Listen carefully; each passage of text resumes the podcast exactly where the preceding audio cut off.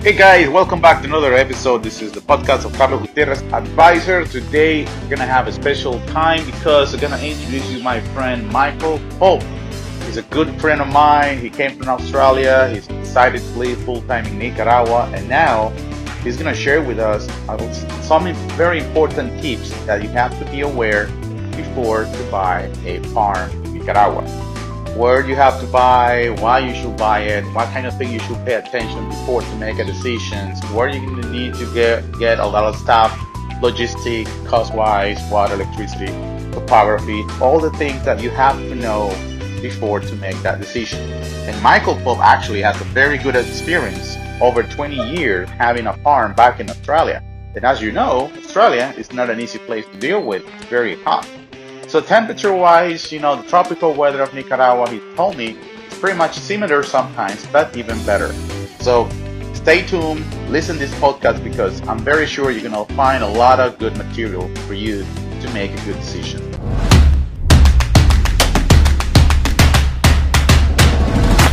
I know you have experience with having a farm in back in Australia, but when somebody is, let's say, United States, Canada, Central America, and say, Carlos, I want to go and buy a farm in Nicaragua, what do you expect when you make that decision?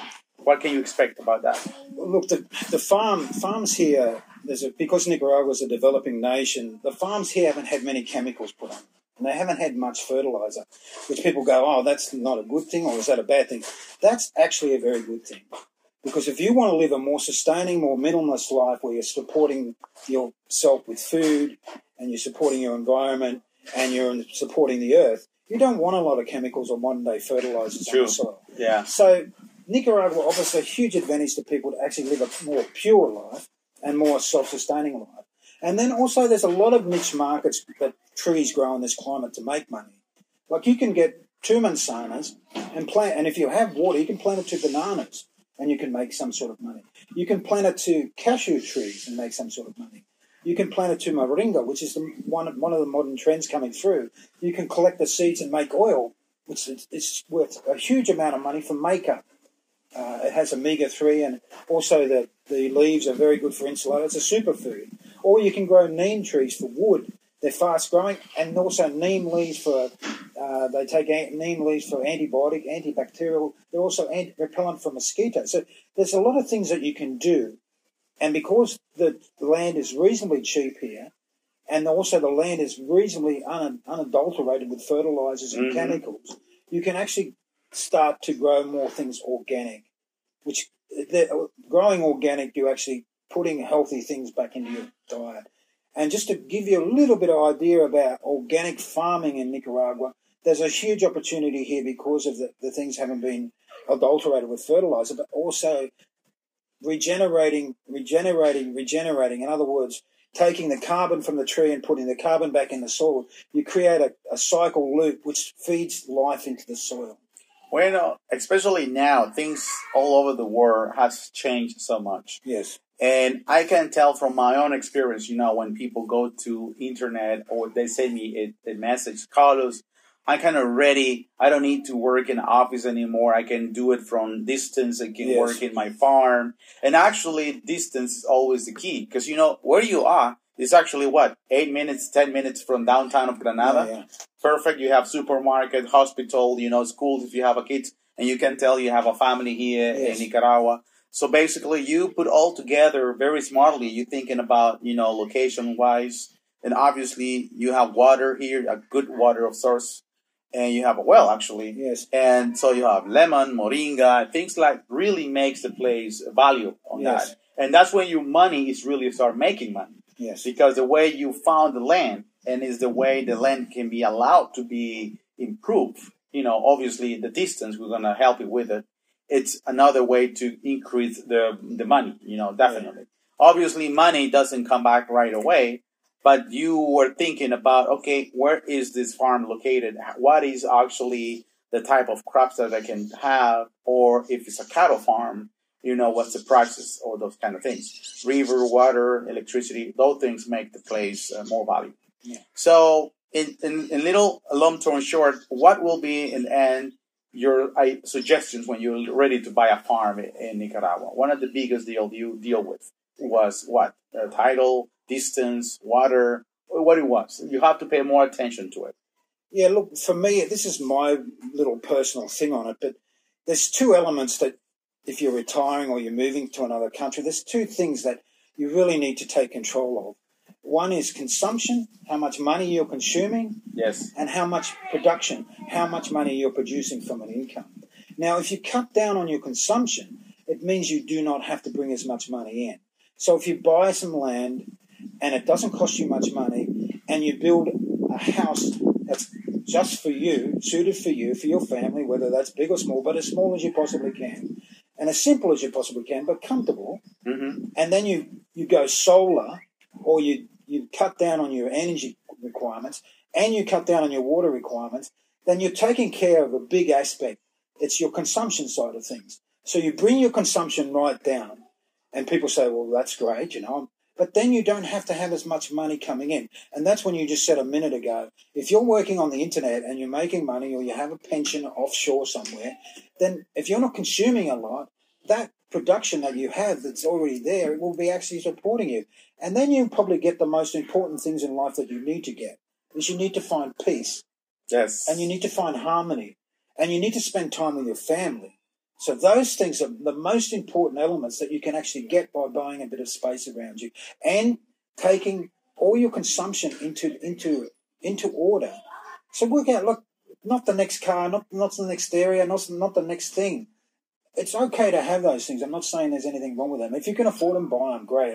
Good luck to you. But if you're going to live a peaceful life where you do not have to go out, don't have to get in the nine to five, do not have to be working for the man, do not have to be going crazy, then consumption is just as important as production. Definitely. So that is where you can really, really change your life in Nicaragua. Well, guys, definitely Michael uh, touched many topics that definitely we can increase more in other episodes, which is, you know, quality of life. Yes. And that's something Nicaragua can definitely provide cost wise. yes. So we're going to continue talking about that and see what the next uh, section is going to be about. And definitely, I want you to see together what is this farm looks like. So you're going to be very impressed. How do you find this place and why you love it so much? Yeah, look, the, the thing is very close to Granada, this farm, so it, I wanted something that wasn't too far away from civilization, which this particular farm isn't. And then it has fantastic water. And it had, has a fantastic view uh, of Mombacho. Yeah, I, I can tell. I mean, Yeah. that's definitely the biggest Yeah. key when you arrived to this place. I was driving through uh, from Granada to here, it was not that far. And, you know, obviously the road is still, you know, it's a mix. You have the experience of off road, but you have the experience coming from the city. But that view catch your eyes right away. Yeah. And you have a lot of trees here. What kind of trees do we have here? Uh, Tahitian lime tree, or locally they're just called lemones, which is just that, that's what they call lemon trees, but they are Tahitian limes. I have a bananas, platano. There is some avocado trees as well, some orange trees, some dragon fruit, something that does grow really well here. And to tell you the truth, it hasn't been all clear sailing because I just, in life generally, I just go hell, hell for water and plan everything and see what works. And then what doesn't work dies. And then what does work works. Words. So I planted a lot of avocado trees here. And to tell you the truth, the, this particular spot in Nicaragua, there are other spots around that in the hills and that they grow avocados beautifully. Mm-hmm. But this particular spot, the soil tends to crack a little bit in the dry season Oh, and pulls the roots away from avocados. Mangoes love that. Dragon fruit love it. Cashews love that. They, they, they can deal with the dry season, the wet season, the dry season, the wet season. But avocados don't like it. So Ah. unless you have a lot of lot of water, or you're up in the hills in a different soil that doesn't crack, I wouldn't suggest you grow avocados. But I planted a lot of avocados and I learned the hard way. So that's another little bit of advice. This particular farm, you grow what you can grow. Really, you grow what grows on your area. So always ask the neighbours. So I would grew a series of things, but something that would grow here, and I planted a lot of them, is dragon fruit, pitaya. It's a it's a fantastic fruit. Yeah, it's the red one. Well, dragon fruit or pitaya, it's a very popular fruit in Nicaragua. You can find it in any market.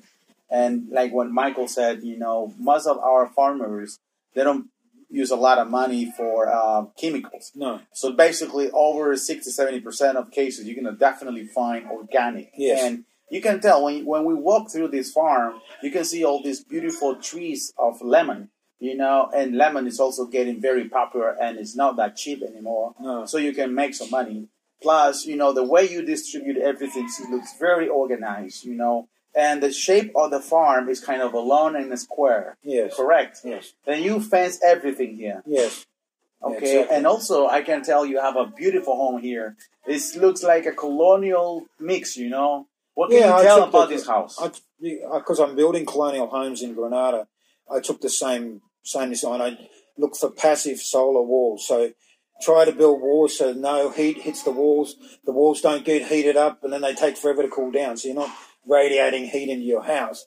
Try to make the ceiling as high as possible and create ventilation on all the walls, so any hot air that you could generate in the house goes up and out. So circulation, ventilation, solar passive walls, they're all colonial concepts. They're all colonial design.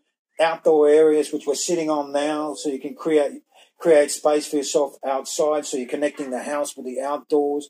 All those things are very very important, and that's what I've incorporated into this house. Uh, how many bedrooms, bathrooms, and and, and, size wise is the house about? The, the house is around about 150 square meters and has two bedrooms and one bathroom, but it's more open plan. There's a lot of uh, one big open plan house with basically views of the volcano, which is screen, a screened in porch. The lower part of it is glass, and the higher part, which we'll see in a minute, Yeah. is mosquito net. So we spend most of the time sitting there staring at Mombacho with a, a, a cup of coffee or a cold a cold juice. And juice. depending on Nicaraguan rum is fantastic. Depends on whether you like rum. You can put a little bit of rum inside your juice. Juice.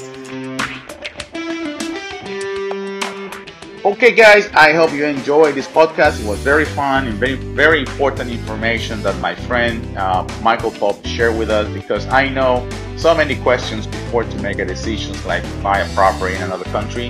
And obviously, uh, uh, you know, Michael went through the same process like you're gonna have, which is where to go, how can I buy, how much money, cost wise, a lot of things that you need to be aware before to make that decision. So guys, I hope you enjoyed. Don't don't forget to subscribe to the channel and also follow me in the next podcast which is gonna be very interesting. Ciao.